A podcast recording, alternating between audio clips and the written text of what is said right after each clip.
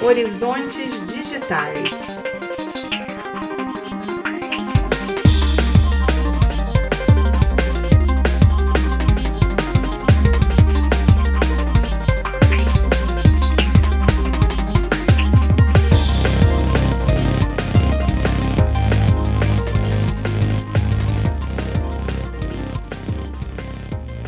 Olá, bom dia, boa tarde, boa noite. Este é o episódio número 18 do podcast Horizontes Digitais, organizado pelo campus São João de Meriti do Instituto Federal do Rio de Janeiro. Nós procuramos trazer sempre discussões interessantes relacionadas ao universo das tecnologias, analisando seus impactos na vida das pessoas e na sociedade como um todo. Eu sou o professor Gilvan Vilarim, estou aqui mais uma vez com o meu colega, professor Alberto Alvadia. Alberto, seu alô inicial, tudo bem? Boa tarde, Gilvan, tudo bem? Boa tarde, Bruno, boa tarde, nossos ouvintes e nossos ouvintes. Prazer estar com vocês aqui mais uma vez. Ok, pessoal, hoje então nós vamos continuar a nossa conversa sobre a inteligência artificial, um tema que nós começamos a discutir na parte 1, no episódio anterior. Quem quiser pode entrar lá nas suas plataformas digitais de, de áudio e ouvir o episódio. E para esse bate-papo de hoje, nós temos novamente a presença aqui, como convidado, o Bruno Carlos da Cunha Costa, professor na área de informática do campo São João de Meriti, do IFRJ. Bruno, tudo bem? Muito obrigado por aceitar estar com a gente aqui de novo. Olá, Gilvan. Olá, Alberto. Olá a todos e todas os ouvintes do programa Horizontes Digitais. É uma alegria aqui poder contribuir mais uma vez com o programa. Valeu, Bruno.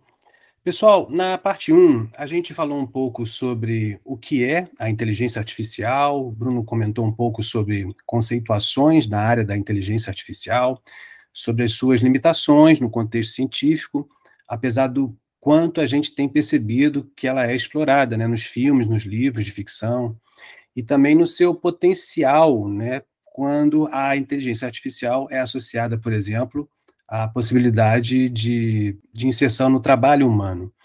E agora, na parte 2, nós temos mais algumas coisas legais para discutir. É, professor Alberto, o senhor tem uma perguntinha para o Bruno, né? Vamos lá.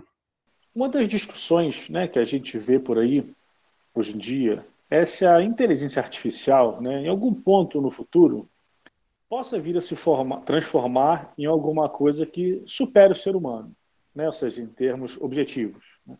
É, isso quer dizer o seguinte, né? ou seja, é possível a gente pensar que as máquinas um dia se tornarão capazes né, de sobrepujar os seres humanos, né? ou seja, ganharão autonomia né, nas suas atividades, no seu planejamento, na sua organização, e um dia venham a suplantar a própria humanidade?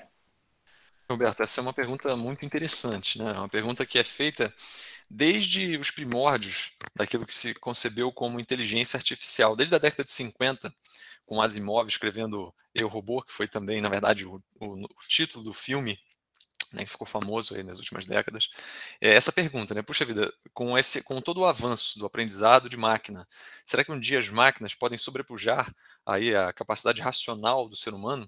E, e, e enfatizo quando digo a capacidade racional, porque a substituição do ser humano é algo que de fato já é conhecido que torna-se quase impossível, tendo em, vista, tendo em vista a complexidade do ser humano em termos de suas emoções, em termos de suas perspectivas, etc.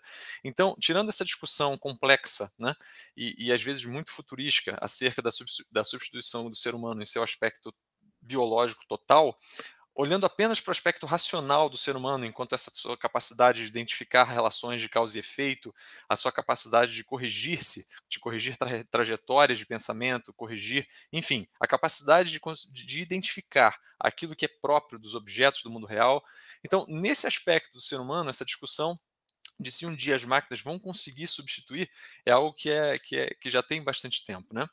É, até recentemente, essa discussão ficava muito na casa, apesar de, de algumas propostas, inclusive matemáticas, de, de, de, previsão a respeito disso, mas ficava muito no, no ramo da futurologia, que não é algo é, é, místico, mas existe sim toda uma discussão que tange um pouco na filosofia, na antropologia, mas tem uma sustentação nas ciências.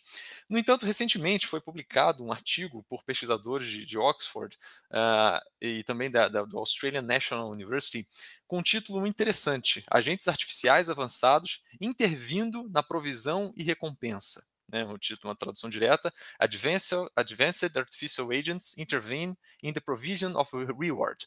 Esse artigo, trocando em miúdos, ele, de alguma forma, colocando o modelo matemático, ele demonstrou, apenas de um ponto de vista formal, matemático, que sim, o avanço dessa capacidade da máquina é, de reconhecimento de causa e efeito, de, de, enfim, de aprendizagem, pode chegar a um ponto no qual ela possa avançar para modelos não previstos de aprendizagem e de decisão.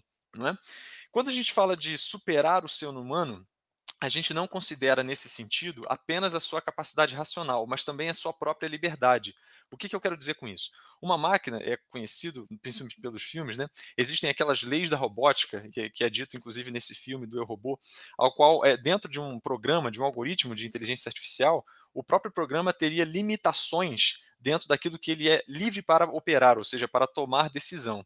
No entanto, é, essas, esses mecanismos de que a gente chama de recompensa, enfim, que é modelado dessa forma, poderiam é, levar, dependendo da capacidade de aprendizado dessa máquina, a tomar, tomar decisões imprevistas e que poderiam sim afetar o ser humano. Não é? Então, respondendo de forma precisa a sua pergunta, é, as máquinas elas já têm uma capacidade de, de, de, cálculo objetivo matemático muito superior ao ser humano. Não é? Agora, esse cálculo é objetivo e muitas vezes numérico. É claro que as máquinas, a mente do ser humano ela é muito mais rápida quando consideramos re, é, é, relembrar-se de situações passadas, eventualmente projetar situações futuras, mas em termos de cálculos matemáticos, a, a máquina já nos supera. Não é? Agora, colocando a capacidade e liberdade em questão, se essa máquina for capaz de aprender sozinha e ultrapassar os limites impostos inicialmente por um algoritmo, o que esse artigo que citei agora chega à conclusão e é que as máquinas poderiam chegar a, a, conclusões que poderiam sim serem nocivas aos seres humanos e à humanidade como um todo. Mas, repito, é um artigo publicado muito recentemente, a comunidade acadêmica ainda está discutindo a respeito, mas ele demonstra, no mínimo, que essa discussão não está fechada e que é necessário, sim, muita, muita prudência quando falamos a respeito disso. Sim, eu até acrescentaria que nesse universo da inteligência artificial, a gente na área da, da informática sempre fica um pouco com uma sensação de que, no fundo, no fundo, no fundo, embora a gente trate de máquinas cada vez mais inteligentes, né, nesse contexto que está sendo usado aqui pelo Bruno, softwares cada vez mais inteligentes, robôs, né, máquinas, e todo esse universo que a gente trouxe também é, da ficção científica, por exemplo, o caso do Asimov, que o Bruno mencionou, com as três leis da robótica, no fundo, no fundo, no fundo, a gente tem alguém por trás disso tudo, né? Você tem programadores, tem desenvolvedores criando essas máquinas, criando esses softwares. Então, isso até o momento talvez dê uma sensação para quem é da computação, principalmente, que está mais acostumado com isso, de que ainda há um domínio, digamos assim, do ser humano em, relação é, à máquina. Muito embora é o que o Bruno comentou, do ponto de vista de cálculo, né, e computador é uma máquina essencialmente que faz cálculos, nisso eles são muito bons, né, muitas vezes é, melhores do que nós. Agora, Bruno, é, a gente tem acompanhado assim que na sociedade, de forma geral, é, volta e meia alguns termos ligados à área de tecnologia caem num, num senso comum, começam a se popularizar, a gente já acompanhou isso com a palavra algoritmo. Né? Antigamente, o algoritmo era uma discussão muito específica da área da informática, da matemática, e hoje em dia a gente até vê reportagens por aí falando de algoritmos. A gente até já abordou essa discussão em outro episódio do podcast. E agora me dá uma sensação que entrou na moda falar da IA, né? Quer dizer, a gente começa a ver empresas oferecendo o que eles chamam de uma inteligência artificial num determinado produto, num determinado serviço. E aí, assim, é será que isso é realmente uma IA? É isso mesmo? É ou não é? O que, que você acha? Ivan, de fato, hoje em dia, falar de inteligência artificial e mais propriamente sobre machine learning, né, aprendizado de máquina, se tornou algo marqueteiro, é, promotor de algumas, de algumas ações em prol aí da, das empresas, enfim, no mundo do trabalho, enfim, das organizações. Mas a gente tem que tem que lembrar aquilo que falávamos no primeiro episódio, que um programa, um algoritmo com inteligência artificial é aquele que, dado as entradas desse, desse programa, né, as saídas elas não são determinadas, não são determinantes, ou no termo mais, mais apropriado, determinísticas. Ou seja, com base numa input, numa entrada, aquele algoritmo, ele com base em, em, em aprendizado, em tentativas, tentativas e erros anteriores, etc., ele pode gerar uma resposta que não é a mesma do que a resposta imediatamente anterior. Né? Ou seja, uma característica de um algoritmo inteligente, ou seja, de um programa com inteligência artificial, é, é a característica probabilística e não determinística. Né? Agora, existem sim muitos exemplos de que é, é, enfim, alguns agentes é, apresentam certas tecnologias como sendo de inteligência artificial, mas que não são. Um exemplo disso são aqueles chamados chatbots, ou seja, robôs, que é comum hoje em dia nos sites, que na verdade algumas empresas anunciam como algoritmos que vão aprendendo conforme as pessoas vão interagindo com eles e é, foi noticiado, inclusive recentemente, que na verdade você tem um conjunto de pessoas melhorando as respostas desse programa. Não é, não, é, não necessariamente o programa se, é, se melhorando sozinho, ou seja, aprendendo com base nas respostas. Isso é um, um exemplo que ficou muito comum é, em notícias recentes, né? Não é um exemplo de inteligência artificial. Assim também, quando qualquer agente ou qualquer pessoa apresenta uma solução tecnológica com inteligência. Agora, se aquela solução não tem nenhum dinamismo em termos de entrada e saída, naturalmente isso não é também inteligência artificial. Você pode trazer, por exemplo, uma nova interface, um novo painel, como ah, talvez algumas montadoras apresentam, painéis inteligentes de automóveis. Sim, mas aquele comportamento, ele, ele pode variar com base naquilo que acontece? Se ele não tem essa variação, ele não tem aprendizado. Então não é inteligência artificial também. Ou seja, tudo aquilo que não há essa, esse dinamismo, essa evolução, nesse sentido que digo, não é inteligência artificial. Perfeito, Bruno. Então, é, eu até fico aliviado em ouvir essa sua fala, porque me dá uma sensação realmente de que essa, essa terminologia do que é inteligente, da inteligência artificial sendo utilizada em diversos produtos, como no caso do exemplo que você fez do painel, ou esses bate-papos que a gente faz agora aí pelo WhatsApp, é, muitas vezes não me parece realmente tão inteligente assim, né? Como eu tenho uma formação mais tecnológica, eu olho para isso e penso logo assim, olha, tá, tá havendo mais marketing nessa discussão do que a inteligência artificial por si só. É, professor Alberto, quer comentar alguma coisa, fazer uma pergunta? Fique à vontade. Então, ouvindo aí essa é, fala do Bruno, eu fiquei pensando, será que hoje em dia, e talvez de forma deliberada, né? Porque isso acaba sendo uma competição talvez semântica assim, né? Que tem como objetivo final catapultar vendas, ampliar mercados. Será que não há, portanto, mas ainda assim, deliberado ou não, uma confusão sendo feita entre o que é interativo e o que é inteligente? Eu acho que essa percepção é muito acertada. De fato, é, exemplos ruins, ou exemplos daqueles que não são inteligência artificial, em grande parte, trazem essa interação. Uma interação, muitas vezes, com uma, com uma interface muito lúdica, uma interface muito bem construída, mas, na verdade, são mecanismos interativos mais, é, mais interativos, digamos assim, com mais possibilidade de interação, mas não inteligentes. Você, você tem razão. Bom, Bruno, então, depois de feito esse mapeamento né, sobre limites, potencialidades, chama aqui de ameaças ou riscos, dentro do que a gente já tem aqui né, de forma circunscrita hoje como realidade, o que é interatividade, o que é inteligência, queria me pautar aqui então em termos da própria inteligência artificial em si. Que exemplos você destacaria para nós de exemplos bons e exemplos ruins? Bom, eu vou começar pelos exemplos ruins, né, que a gente termina com uma visão um pouco mais esperançosa acerca da tecnologia. Bom, em primeiro lugar, um exemplo muito ruim que já ocorreu está na parte da, do reconhecimento de padrões em imagens. Né? Isso, é, inclusive, dependendo hoje em dia, a empresa, não vou citar o nome da empresa, claro, mas é o principal motor de busca que utilizamos no mundo. Né? Quando você digitava determinada palavra que poderia ser uma palavra ofensiva, ela trazia imagens de pessoas correspondendo à ofensa. Ou seja, você digitava uma palavra que corresponderia talvez a um animal, a uma situação, a um evento, e a imagem de uma determinada pessoa era mostrada. Né? Quer dizer, isso é um algoritmo, é, de novo, não foi programado para tal, mas ele aprendeu e como que poderia ser solucionado isso e como que essa empresa está fazendo isso? Colocando mecanismos que evitem esse tipo de coisa. Isso é um exemplo péssimo, né? Quando você faz busca de imagens utilizando palavras e elas podem remeter de forma ofensiva a seres humanos. Um outro exemplo que hoje em dia está, está muito popular, exemplo ruim, é o exemplo da deepfake. Né? Quer dizer, você utilizar, aí sim, inteligência artificial para simular um vídeo de uma pessoa falando como se fosse a própria pessoa falando. Né? Hoje em dia é, tem se noticiado bastante isso e você tem inclusive aplicativos para fazer isso.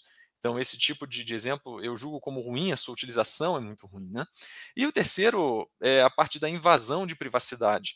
Quer dizer, com tantos dados nossos sendo registrados, e claro, apesar da Lei Geral de Proteção de Dados, ainda temos dados muito registrados pelas empresas, esses mecanismos de, de inferência, de inferência, perdão, ou seja, a capacidade de, de inferir ou de descobrir o local que estamos com base em locais passados, é, a capacidade de sugerir certas opções de consumo com base em opções passadas, isso tudo impacta um pouco negativamente na nossa privacidade. Né? Então eu destacaria esses exemplos ruins.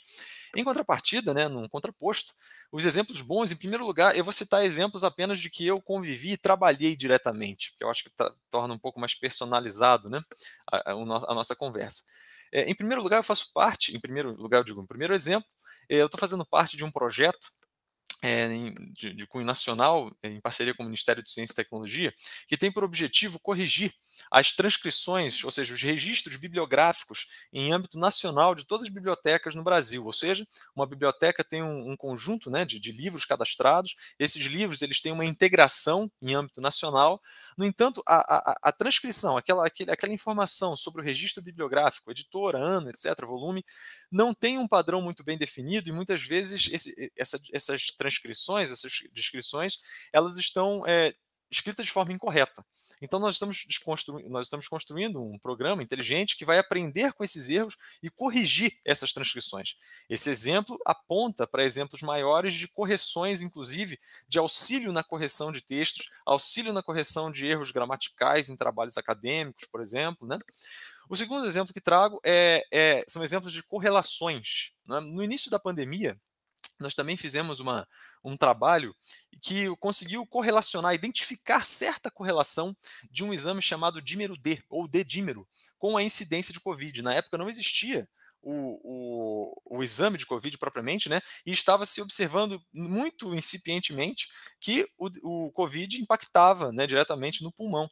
E a gente começou a, a, a, gente, que eu digo, a equipe de pesquisa começou a identificar essa correlação de exames, né, sendo, sendo possíveis, é, possíveis sendo favoráveis à identificação do agravamento da doença. E com esse exemplo, eu aponto também quantas correlações podem ser feitas né, a partir de registros de dados de exames, a partir, claro, da, da, da aceitação disso por parte dos pacientes. E o último exemplo é a parte de oportunidade de emprego. Programas e, e sistemas, que também já participei de alguns de alguns projetos semelhantes, que a partir das suas, das suas competências e habilidades informadas em currículos, mas não apenas por todo o teu histórico e histórico de utilização nas plataformas digitais, elas podem também sugerir vagas de empregos mais acertadas e assim aprendendo, aprendendo e evoluindo nessas sugestões. Acho que esses são três exemplos interessantes aí de, de utilização da inteligência artificial. Beleza, Bruno. E muito legal você trazer exemplos bons e ruins, porque isso acaba captando bem o espírito que a gente tem aqui no podcast como um todo. Ou seja, a gente tenta analisar os impactos da tecnologia na vida né, das pessoas, da sociedade em geral, como a gente sempre costuma indicar. E aí, assim, são impactos positivos ou negativos, né? E a gente está muito acostumado a ficar, às vezes, encantado com o uso de determinadas tecnologias, achando que elas são o suprassumo da resolução de qualquer tipo de problema, e a gente agora também vê esses exemplos ruins, né? A gente está gravando, por exemplo, esse episódio do podcast numa semana de eleições importantes aqui no Brasil, e aí o Bruno usou esse exemplo do, do, do deepfake, né? Vídeos que, se você olhar assim, en passant, parece realmente um vídeo real, mas ele foi gerado por um software, digamos assim, trocando palavras, trocando termos gerados por uma pessoa, por uma figura pública. É, a gente teria muitas outras discussões para fazer aqui sobre inteligência artificial com o Bruno, mas em função do tempo, né, a gente já está caminhando para o final do episódio. É, professor Alberto, o senhor quer fazer algum comentário final? Bom, acho que a gente já sai desses dois podcasts né, sobre o tema com bastante elementos aí para né, nos posicionarmos diante dessa novidade ainda, podemos chamar assim, que é a inteligência artificial, né, cheia de potencialidades, é, e que cada vez mais né, se acelerará enquanto uma presença no nosso cotidiano, seja nas relações de trabalho, nas relações pessoais, nas relações de consumo, nas relações com o Estado, nas relações sociais ampliadas. A gente sai, eu acho, com um bom panorama né, para pensar novos elementos, acho que nos inspira a pensar é, novas articulações para o podcast, outras transversalidades. E nesse sentido, eu agradeço demais aí o Bruno pela intervenção sempre qualificada, pela generosidade, dispor o tempo dele para estar conosco. E tenho certeza que esses serão mais dois episódios bastante importantes assim aqui do, do nosso projeto. Um abraço, Bruno. Um abraço, Gilvan. Um abraço, nosso ouvinte, nossos ouvintes. Até uma próxima, um próximo episódio do Horizonte Digitais. Bruno, eu reforço também o agradecimento do professor Alberto pela sua participação conosco nesses dois episódios. Vou te passar a palavra para algum comentário final, fique à vontade também. Eu gostaria de agradecer muitíssimo ao professor Alberto, ao professor Gilvan, que gostaria também de, de enfatizar que são colegas de profissão, mas enfatizar também, e isso é, é que gosto muito de enfatizar, que o professor Gilvan foi meu professor na universidade, e hoje sou, tenho a honra de ser colega de, de campus, no campus São João de Meriti com ele. Portanto, agradeço muito o convite dos professores, agradeço a audiência do programa e coloco, claro, sempre à disposição para conversarmos sobre temas interessantes como estes. As perguntas foram muito interessantes e apontaram, claro, para uma, uma, uma visão ampla, porém, em alguns momentos profunda acerca do tema. Obrigado, pessoal, e nos vemos numa próxima vez. Valeu, Bruno, obrigado pelas palavras.